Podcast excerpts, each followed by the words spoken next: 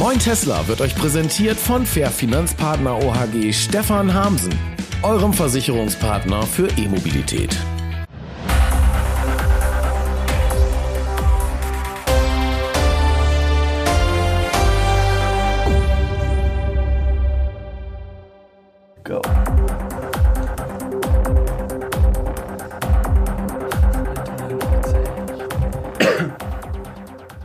Ja, hallo zusammen. Ich begrüße euch recht herzlich zu Folge Nummer 43 von Moin Tesla. Das ist eine Sondersendung und zwar aus aktuellem Anlass. Ich begrüße bei mir hier im Vitus Hammer Studio den Dave und den Moritz vom Team Sangel Dave. Und ihr seid die E-Nordcup Challenge gefahren und ihr kommt direkt vom Nordcup. Richtig, Und äh, du betreibst den YouTube-Kanal Electric Dave. richtig. Und ähm, da sind sechs verschiedene E-Autos Ja, an den Nordcup gefahren. ganz genau. Äh, sechs Teams, ein EQC, ein Model X, ein iPace, ein Kona, ihr bei dem Ionic Facelift und dann ist noch ein chinesisches Fabrikat Genau. mitgefahren. Der Jack ES2 ist das. Sag mal, das macht man doch normalerweise im Sommer. Und äh, warum macht man das im Winter? Und dann noch mit Elektroautos.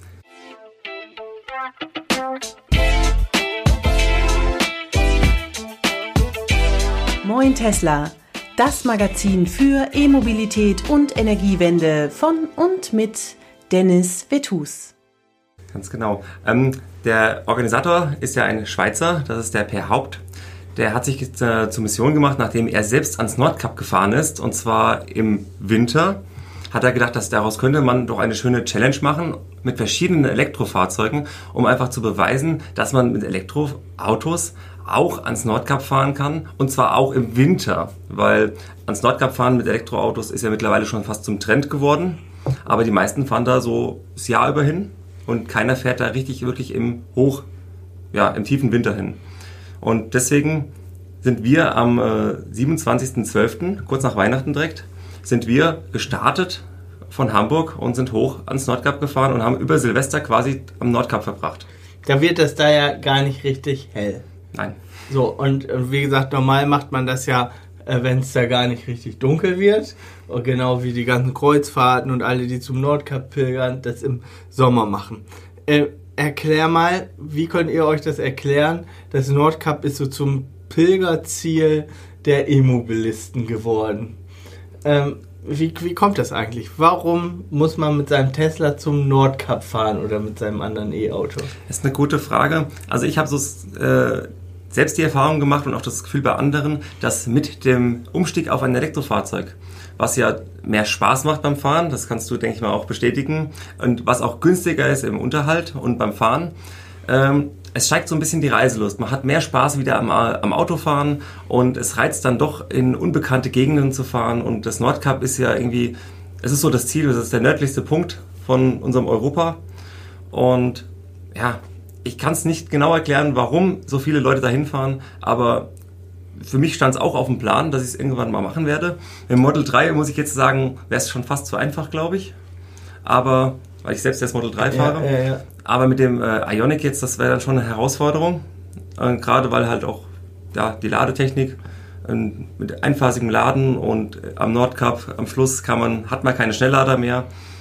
Da ist das schon eine Herausforderung, so ein bisschen, finde ich. Also die Strecke verläuft ja so, wenn ich mir die Supercharger angucke, dass bis weit hinter Trondheim, bis äh, fast da zu den Lofoten gibt es ja Supercharger. Genau, Aber das letzte Stück ist nichts mehr. richtig.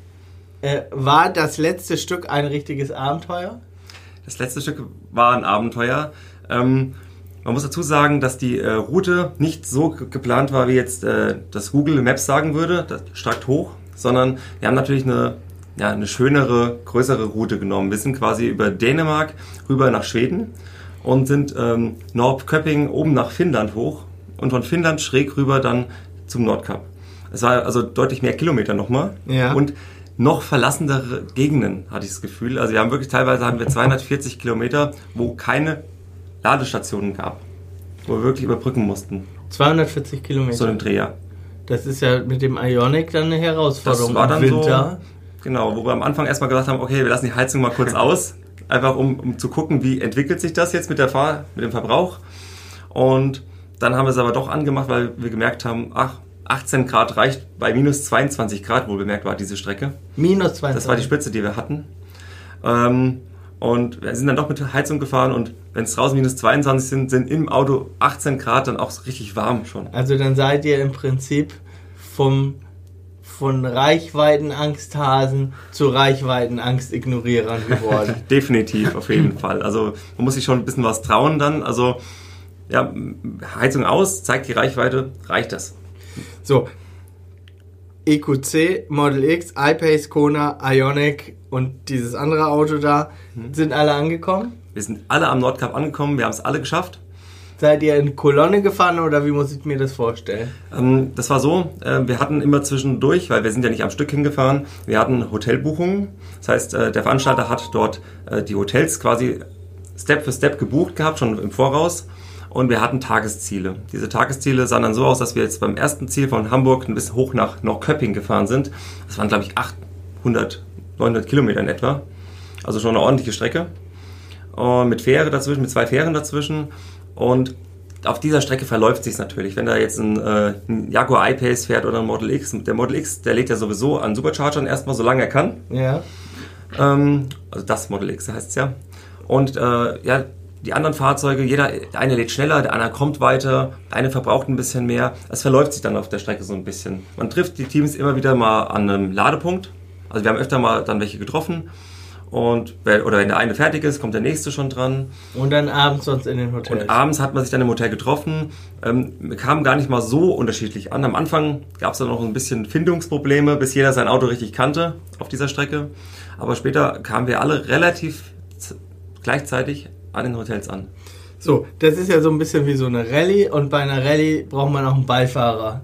Richtig, das ist wichtig bei diesen großen Strecken, dass man nicht alleine fährt und dass man zur Not, wenn man müde ist, dann einen Beifahrer hat, der en- entweder äh, unterstützen kann, während man selbst fährt, Navigation oder so, oder halt ablösen kann, wenn man müde ist und fahren kann. Genau, und was macht man, wenn man einen Beifahrer hat, der ständig schläft? Dann äh, tauft man oder lässt ihn von der Community umtaufen. Der Moritz hat einen Spitznamen bekommen auf der Reise. Richtig. Von der Community hat er den bekommen, den hast du ihm nicht gegeben. Erzähl mal, Moritz. Ja, ähm, Spitzname lautet jetzt Moratz. Wird abgeleitet einfach vom Wegratzen. Ja, ich habe quasi die ganze Zeit eigentlich nur im Auto geschlafen. Das heißt, und immer wenn er dich brauchte, hat Moritz gepennt, ja, sozusagen. Ganz so würde ich es gar nicht sagen. So, wenn ich ihn gebraucht habe, war er dann doch verfügbar. Also wenn ich jetzt gefahren bin und es gab nichts zu tun oder er hat einfach nur Kommentare gelesen von meinen Livestreams, ist er halt immer wieder nebenbei weggeratzt. Deswegen. Aber wenn ich ihn gebraucht habe und äh, ich eine Ablöse gebraucht habe, war er immer sofort da. Oder auch bei Navigationshilfen konnte er mich dann doch unterstützen immer. Ihr habt die ganze Reise, ich würde jetzt fast sagen ununterbrochen, es war natürlich unterbrochen, gestreamt. Ihr habt teilweise acht Stunden Livestreams am Stück gemacht, bis der e, bis der äh, Notebook, äh, bis der Handy-Akku geglüht hat. Ja. Ähm, euch sind ganz viele Leute gefolgt, deswegen, weil ihr nur diese Livestreams gemacht habt, ist es auch ganz vielen äh, natürlich schwer gefallen, dem chronologisch zu folgen, weil es Richtig. keine Zusammenfassung gab. Äh, wie geht's weiter? Gibt's da noch eine Zusammenfassung auf deinem Kanal? Ja, auf jeden Fall. Äh, ursprünglich war ja geplant, dass wir ja jeden Tag filmen und das abends im Hotel dann zusammenschneiden und dann quasi einen, ja, einen Rückblick, ein Fazit von dem Tag hochladen, damit die Leute wissen, was haben wir denn heute erlebt, wie haben wir geladen und so, wie war es denn, wie ist uns ergangen. Ähm, das hat dann doch nicht so geklappt, wie wir es uns vorgestellt haben, weil nach 800 oder 500 Kilometern und dann auch noch im Schnee, auf Eis etc. ist man dann doch ganz schön müde abends. Das sah so ein bisschen aus wie Rallye Monte Carlo. Nachts, also nicht so schnell, aber als ich die Bilder da gesehen habe, rechts und links türmt sich der, der Schnee auf und dann dazwischen muss man schon aufpassen, ne? Genau. Wir hatten auch Laptops dabei, beide. Wir dachten erst, der Beifahrer kann fröhlich äh, Videos bearbeiten, während der Fahrer fährt. Aber dann waren die Straßen teilweise doch sehr huppelig und äh, man musste sich konzentrieren. Oder der Beifahrer war müde. Kam auch mal vor. Kam, kam das echt vor? Nein. Und äh, halt abends, äh, abends im Hotel, es war einfach nicht viel Zeit da, um Videos zu schneiden. Deswegen haben wir uns dann dafür entschieden, wir machen Livestreams. Eigentlich eher kurze, immer zwischendurch mal, damit die Leute mal so einen Einblick bekommen, jetzt beim Laden oder beim Fahren, wie es einfach aussieht. Nur, das ist dann ein bisschen ausgeartet, weil die Leute, wie du gerade sagst, die wollten dabei sein. Und wir hatten einfach dann Zuschauer, äh, die wollten nicht, dass wir abschalten. Die wollten gerne mitfiebern. Die wollten das sehen. Die wollten aus dem Fenster vorne rausschauen, wollten uns reden hören, hören, wie wir unsere Ladestrategie planen. Und die fanden das toll. Die haben richtig mitgefiebert und sogar zwischendurch gesagt, als wir dann oben angekommen sind, so, jetzt habe ich selbst schon das Gefühl, ich wäre zum Nordkap gefahren. Und das ist natürlich für uns äh, eine Riesenfreude gewesen, dass wir das so hingebekommen haben, dass wir den Livestream so gestaltet gekriegt haben, dass die Leute so ein Gefühl hatten. Ja, das ist das Phänomen der Livestreams. Das geht ähnlich wie das Phänomen von Gaming. Also, wenn mir das vor zehn Jahren jemand erzählt hätte, dass man Leuten zuguckt beim Videospiele machen, stundenlang, hätte ich gedacht, niemals. Aber das ist eine richtige Geschichte, die da erzählt wird. Da weiß man nicht, wie geht's weiter. Äh, Gibt es Probleme und genauso beim Livestream. Man kann live beim Leben von anderen Leuten dabei sein. Ja. Das hat einen ungeheuren Reiz, auch wenn das dann acht Stunden geht. Äh, ich hatte leider jetzt nicht die Zeit dazu. Klar, völlig klar. Ähm, aber es wird jetzt noch eine Zusammenfassung geben. Ja, auf jeden Fall. Wir haben einiges gefilmt. Wir haben auch außerhalb der Livestreams noch gefilmt. Natürlich müssen wir auch viel aus den Livestreams heraus uns filtern. Das heißt, wir müssen die sichten und müssen die ähm, ja, analysieren, was da brauchbar ist an Material. Und Viel da, Spaß. Ja, danke. danke. Und daraus werden wir dann eine schöne Zusammenfassung machen, dass wir quasi die gesamte E-Nordcup Challenge nochmal in, ja, in 25 Minuten oder so einfach vorstellen können. Und vielleicht gibt es auch noch mal ein paar ja, Sonder-Special-Videos mit am Nordcup oder beim Laden, irgendwelche lustigen Sachen, was uns so alles passiert ist. Und ich denke mal, das kriegen wir noch hin. Es dauert halt jetzt erstmal ein bisschen, bis wir das alles gesichtet haben. Ihr seht hier, Moin Tesla, Sondersendung Nummer 43. Nicht am Mittwochmorgen, sondern am, wahrscheinlich am Sonntagmorgen. Ähm, Sponsoren. Ihr hattet einen Sponsor. Äh, den wollen wir mal erwähnen. Das ist das Team Sange. Der hat euch den neuen Ionic Facelift zur Verfügung gestellt. Richtig, genau. Das Autohaus Sange in Landsberg am Lech. Der hat, äh, der Jürgen Sangel, der Inhaber, hat uns Also quasi. das ist jetzt Werbung hier. ja, Das kennzeichnen wir als Werbung. genau. Der Jürgen Sangel hat uns äh, gefragt, ob wir Interesse hätten, an dieser E-Nordcup Challenge teilzunehmen und ob wir dieses neue Ionic Facelift Modell gerne ja, mal dort- dorthin entführen würden und mal testen würden, ausgiebig, weil das steht ja so ein bisschen in der Kritik, weil es halt von der Ladeleistung her etwas schlechter ist als das Vorgängermodell. Und ja, und Nordcup, Kälte, harte Bedingungen, ob wir da Bock drauf hätten. Und natürlich haben wir da Lust drauf, weil er kennt mich ja, ich bin ein verrückter Typ, was Autofahren betrifft. Und haben wir eingewilligt, er hat uns das Auto zur Verfügung gestellt und hat uns unterstützt. Und ja, hat uns die Möglichkeit gegeben, da jetzt teilzunehmen. Und gab es ähm, Probleme mit, ist die Reichweite im Winter so weit abgesunken, dass man richtige Probleme hatte? Ich meine, eigentlich in Norwegen werden so viele Elektroautos verkauft und in Deutschland hört man, ach, und im Winter funktioniert das alles nicht. Und Norwegen ist ja ein typisches Winterland. Ja. Wie waren eure Erfahrungen? Kein Problem, alles easy peasy oder, naja, Also, Bis, bis jetzt hat man eigentlich kein Problem gehabt. Also es wurde noch nie so wirklich knapp, dass man gesagt hat, oh, wir bleiben gleich stehen. Oder? Nee, Mit Reichweite hatten wir wirklich keine Probleme. Wir hatten jetzt bei dem Auto bei den kalten Temperaturen immer mit Heizung 250 Kilometer Reichweite und äh, die haben wir auch geschafft. Da oben kann, darf man eh nicht so schnell fahren wie in Deutschland. Von daher ist es dann nochmal einfacher da oben äh, in den skandinavischen Ländern. Reichweite war somit kein Problem. Ladeinfrastruktur und die war vorhanden, aber im Norden immer dünner werdend. Dort oben ist auch dünner besiedelt und auch die E-Mobilität ist im Norden von ja, ich sag mal, von Norwegen oder von Schweden überall nicht so ausgebreitet, wie man es kennt. Wirklich rund um Oslo und so ist natürlich gigantisch, was da an Elektrofahrzeugen rumfährt. Ja, jedoch ähm, haben wir keine Probleme da oben gehabt mit dem Auto, auch wenn es ein bisschen langsamer lädt. Es hat uns gar nicht eingeschränkt, weil wir haben diese Pausen auch gebraucht. Wir mussten die Radkästen von Eis befreien, wir mussten wirklich, also, oder mal ausruhen oder was zu essen besorgen. Also wir hatten das immer gut im Griff mit dem Auto. Gut, ich stelle dir jetzt mal die nächste Frage. Da könnt ihr mal überlegen. Äh, was war euer skurrilstes Erlebnis auf der Reise? Währenddessen mache ich ein bisschen Werbung. Ihr seht also Moin Tesla, das Magazin für E-Mobilität und Moin Tesla hat einen Sponsor, einen Werbepartner. Das ist die Firma Fair Finanzpartner OHG mit Stefan Hamsen und der könnte euer Partner werden für die Versicherung eures E-Autos. Äh, mit ihm kann man skypen und chatten, man kann ihn anschreiben. Ihr findet seine Kontaktdaten äh, hier unten in der Videobeschreibung. Also Stefan Hamsen, der könnte auch euer Versicherungspartner sein und der ist der Werbepartner hier von Moin Tesla. Ja, und das war schon. Danke, dass ihr euch das angehört habt. Was war euer skurrilstes Erlebnis? Okay, ich, ich fange mal an zu erzählen.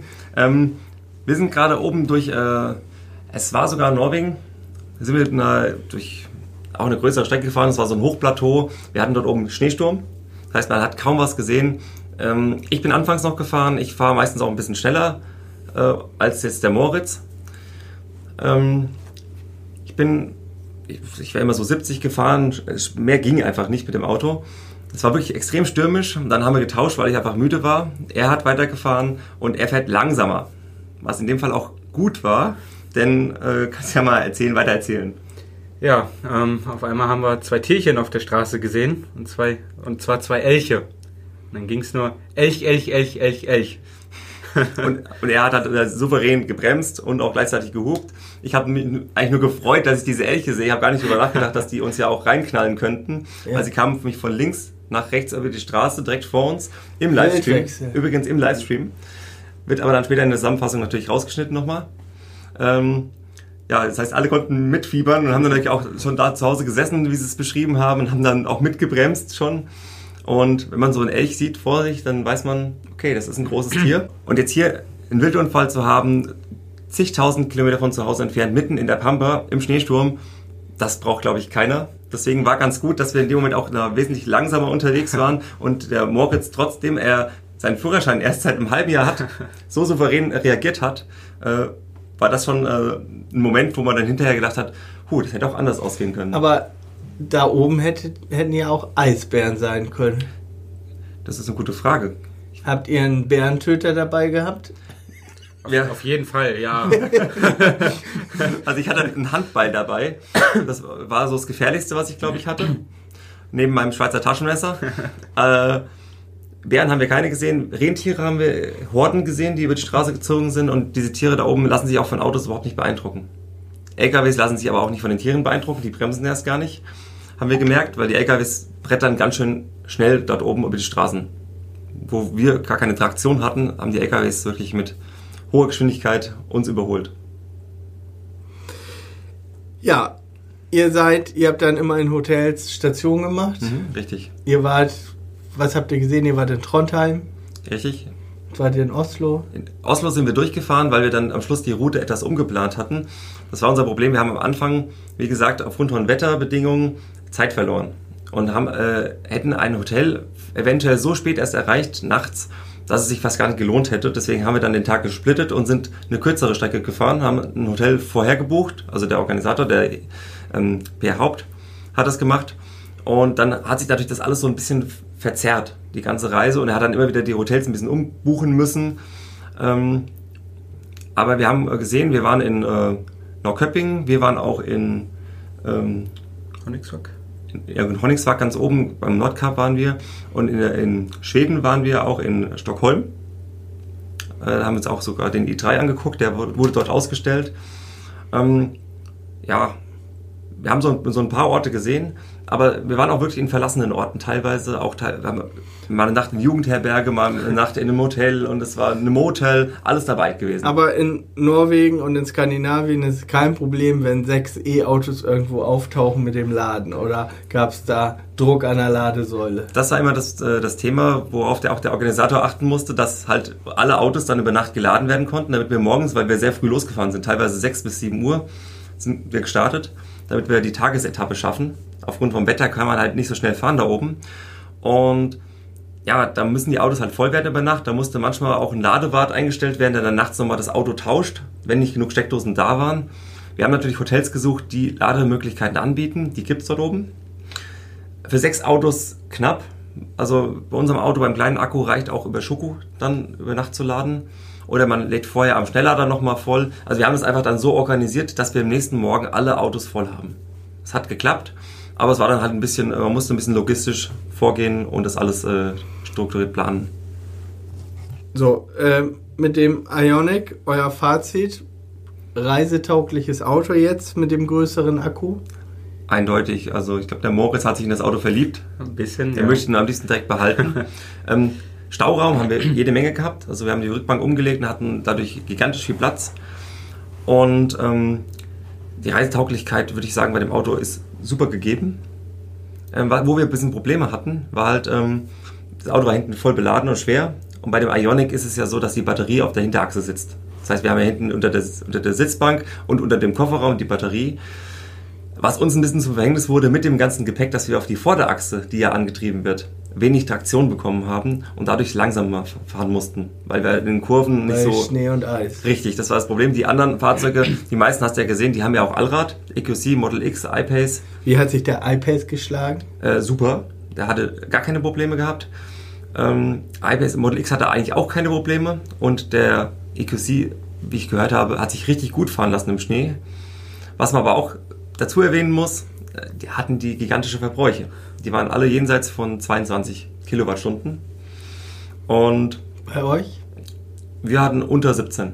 Also wir waren bei 16,7 für die ganze Tour. Und auch der Kona war bei 17 Kilowattstunden.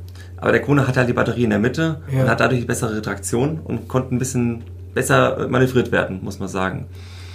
Und ansonsten der Jack ES2, der hat die Batterie auch in der Mitte, hatte eine gute Traktion, aber ist vom Fahrzeug her so ein bisschen schwierig, ließ sich etwas schwieriger fahren. Die Dosierung vom, vom ich sag mal, vom Gas-Strompedal war etwas grob motorisch eingestellt von Werk ab. Ja, da habt ihr ja ein richtiges Abenteuer erlebt. Allerdings, das war ein Abenteuer. Das hat auch nicht jeder, denke ich mal, so erlebt. Man, für, für dich sowieso jetzt als äh, Einstieg in die Elektromobilität, denke ich mal, war es auch ein Riesending. Richtig, das war ein Riesenerlebnis. Also erstmal generell ans Nordkap fahren und dann noch elektrisch, das war schon spaßig.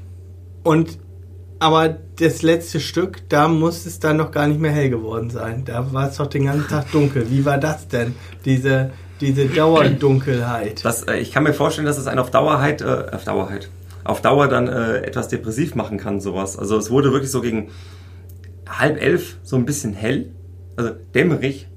Und dann war es so, bis es dann sich 12.30 Uhr und dann wurde es wieder dunkel. Und dann hat man so, so, so eine dunkle Phase gehabt und ab 15 Uhr war es dann wirklich so richtig zappeduster. Also es war den ganzen Tag nicht hell, es war nur so mal kurz ein bisschen heller, kann man sagen. Es war so, was bei uns düsig ist, war bei denen dann schon Tag. Und da wir ja zwei Tage oben am Nordkap verbracht haben, das ist schon ungewohnt. Also im Sommer soll es ja andersrum sein, Ja, aber im Winter ist es dann echt, äh, da, ist, da brauchen wir viel Licht.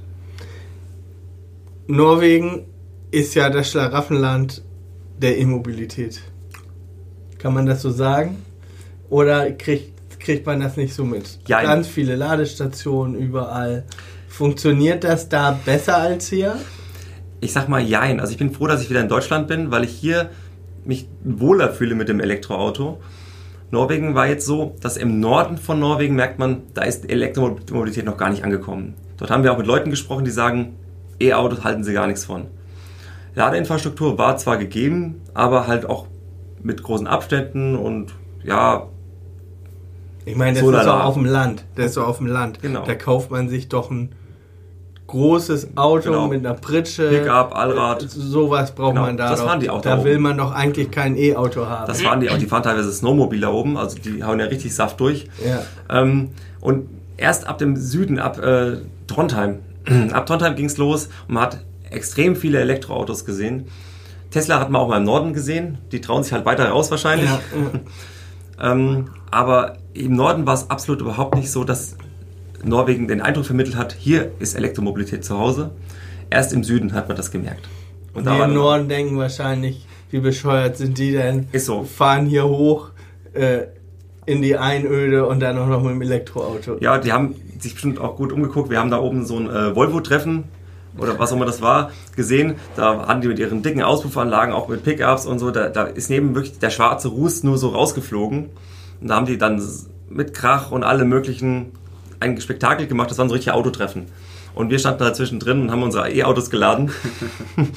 und ähm, ich möchte gar nicht wissen, was die gedacht haben. Aber, Aber Norweger sind ja freundliche Menschen, Ja, ja. die in der Regel auch nicht zu Gewalt neigen. nein, das nicht. Nein, Es aber, sei denn, sie sind betrunken und der Alkohol ist aber viel zu teuer in Norwegen, also passiert das auch nicht. das ist richtig. Also ja. seid ihr gut davon gekommen. Das war alles super und deswegen. Und wo du gerade sagst, teuer, ja, Norwegen ist sehr, sehr teuer. Im Vergleich zu Deutschland ist das hier echt wirklich ein Schlaraffenland, Ja. was Preise betrifft. Lebensmittel etc.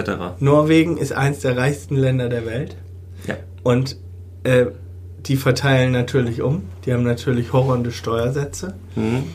Und die sind so reich wegen dem Fisch und dem Öl. Und das ist ja das Bemerkenswerte an Norwegen, dass die ihr Reichtum, den sie durchs Öl erlangt haben, dazu einsetzen, um unabhängig von dem Öl zu werden. Sie haben ganz geringe Energiekosten. Ja. Norwegen äh, hat zu 100% erneuerbare Energien, alles Wasserkraft. Ja. Und da stammt ja auch dieser Zertifikatehandel her. Im Prinzip, also wenn du hier Ökostrom kaufst bei deinen Stadtwerken, dann kann das ein Ökostromtarif sein, weil die ein Zertifikat gekauft haben von einem norwegischen Stromhersteller. Und der Norweger sagt sich, ich brauche doch kein Zertifikat für den Ökostrom. Ich weiß doch, ist doch eh Ökostrom.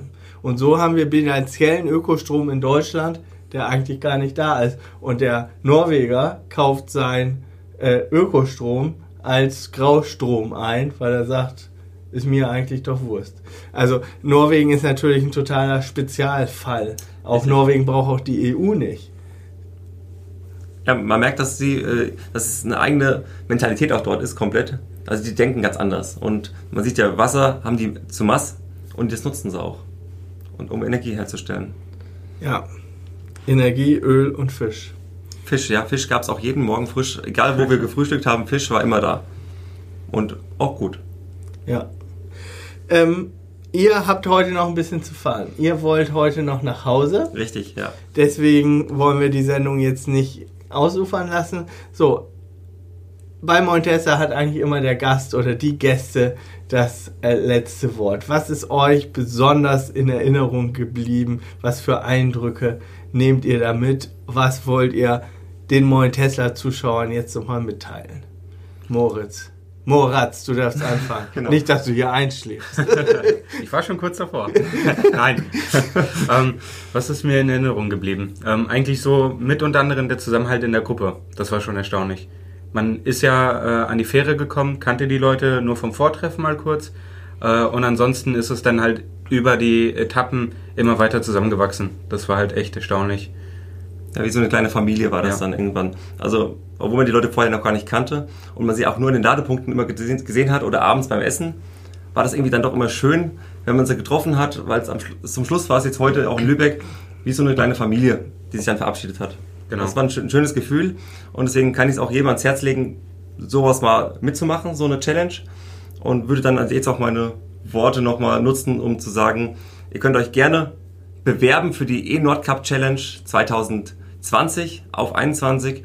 Die wird wieder stattfinden ähm, unter e-nordcupchallenge.org. Dort äh, kann man sich die Informationen äh, zur Nordcup Challenge holen und kann sich da anmelden. Ihr braucht ein Auto, ihr braucht einen Beifahrer und dann müsst ihr euch nur anmelden und ob ihr genommen werdet oder nicht, das entscheidet dann quasi der Veranstalter, je nachdem wie viele Fahrzeuge schon von dieser Sorte vorhanden sind. Aber es ist echt ein Erlebnis. Ja, vielen Dank. Also hier in meiner Sendung Moritz und Dave vom YouTube-Kanal Electric Dave. Ähm, Richtig. ich verlinke das hier mal. Ähm, abonniert den Kanal, folgt ihm mal, guckt da mal rein. Ganz viele Livestreams und es kommen jetzt die Zusammenfassungen. Richtig. Und ansonsten machst du Videos über Tesla. über alle Elektrofahrzeuge, die mir so in die Finger kommen. Und ich, ich habe selbst einen Tesla, ich habe vorher eine Ionic gefahren, ich mache viele Videos und schaut einfach mal rein. Wenn euch was äh, zusagt, dann guckt es euch an, abonniert den Kanal und wenn ihr vielleicht noch mehr von der E-Nordcups Challenge sehen wollt, was Drohnenaufnahmen oder weitere Elektromobilitätsvideos im Zweiradbereich unter Ionic sehen wollt, dann abonniert auch gerne den Moratz seinen Kanal. den wir jetzt auf der Tour auch noch ein bisschen gepusht haben. Ähm, den kannst du ja auch noch verlinken. Ja, verlinke ich. Wie heißt der? Moratz. Moritz. Moratz. Ach, der ist neu, der Kanal. Der Kanal ist alt, aber er hat den Namen jetzt quasi angepasst. Genau, Er ist umbenannt, den Kanal. richtig. Ähm, ja, verlinke ich auch. Also vielen Dank fürs Zuschauen. Wenn euch das Video gefallen hat, natürlich bei YouTube, Applaus. Das ist der Daumen hoch. Und äh, falls ihr den Kanal noch nicht abonniert hat, habt, ihr könnt ihn abonnieren. Da habt ihr Vorteile draus. Es kostet nichts und ihr bekommt dann die Videos angezeigt, zumindest wenn ihr die Glocke äh, drückt. Also vielen Dank fürs Zuschauen. Das war Moin Tesla, Sendung 43, eine Sondersendung zur E-Nordcup Challenge. Vielen Dank fürs Zuschauen. Einen schönen Sonntag noch. Bis dann.